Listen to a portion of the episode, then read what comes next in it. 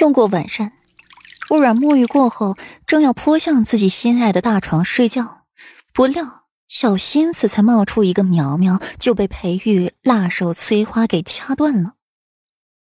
裴玉靠在内室的贵妃榻上，大手死死的箍住顾软的软腰，轻声软语的安慰着顾软，让他再等等。让顾软气闷不已，睡觉还能等等的？他都已经快困死了，好吗？如今虽是入了秋，但这天气热度却是丝毫不减，丝毫不亚于前两月。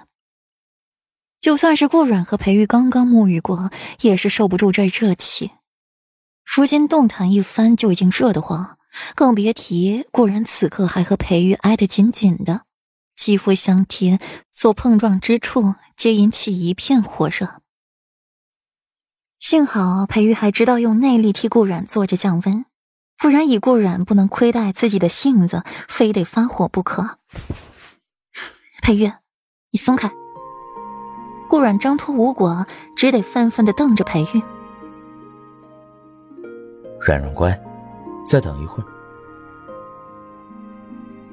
裴玉也看到顾软眼底的疲惫了，也心疼不已，却还是坚守住了自己的原则。让他等着。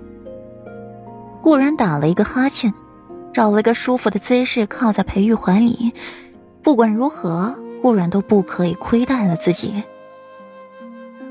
顾然随便动没关系，可裴玉渐渐幽深起来的眸子，关系就大了去了。顾然刚才一蹭，直接给裴玉蹭出火来了。望着顾然娇媚的小脸，瞧着他昏昏欲睡的模样。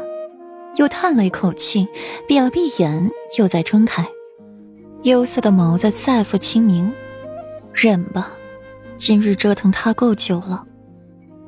过了有一盏茶的时间，桔梗才端着一碗黑乎乎的药进入了内室，放下便离开了，精神奕奕的看着裴玉，眼角微抽，还真是主仆俩。桔梗小心的退出去，再关好门。又再拿出之前准备好的糕点，津津有范儿的吃起来。桔梗在一边哼哧哼哧的吃着，弄得默契的馋虫也出来了。桔梗，大晚上的，吃这么多，你消化得了吗？潜台词就是，你要是吃不完，我可以为你分担，替你吃。谁知桔梗诚实的摇摇头，又塞一只糕点入腹。看得莫奇很想一巴掌拍死他。嗯，莫奇，明日世子妃入宫谢恩，你说我能进宫吗？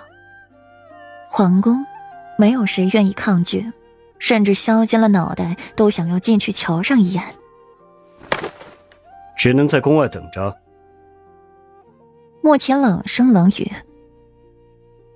桔梗也是习惯了。撇撇嘴，不再说话，专心致志吃东西。再看内侍，顾然紧抿着薄唇，说什么也不张口，一脸抗拒。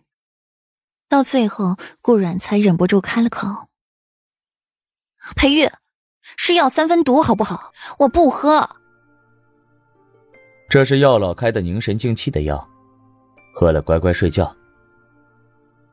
裴玉眉眼染上淡淡不耐，顾然抿唇，就因为是药老的药，他才抗拒的好吗？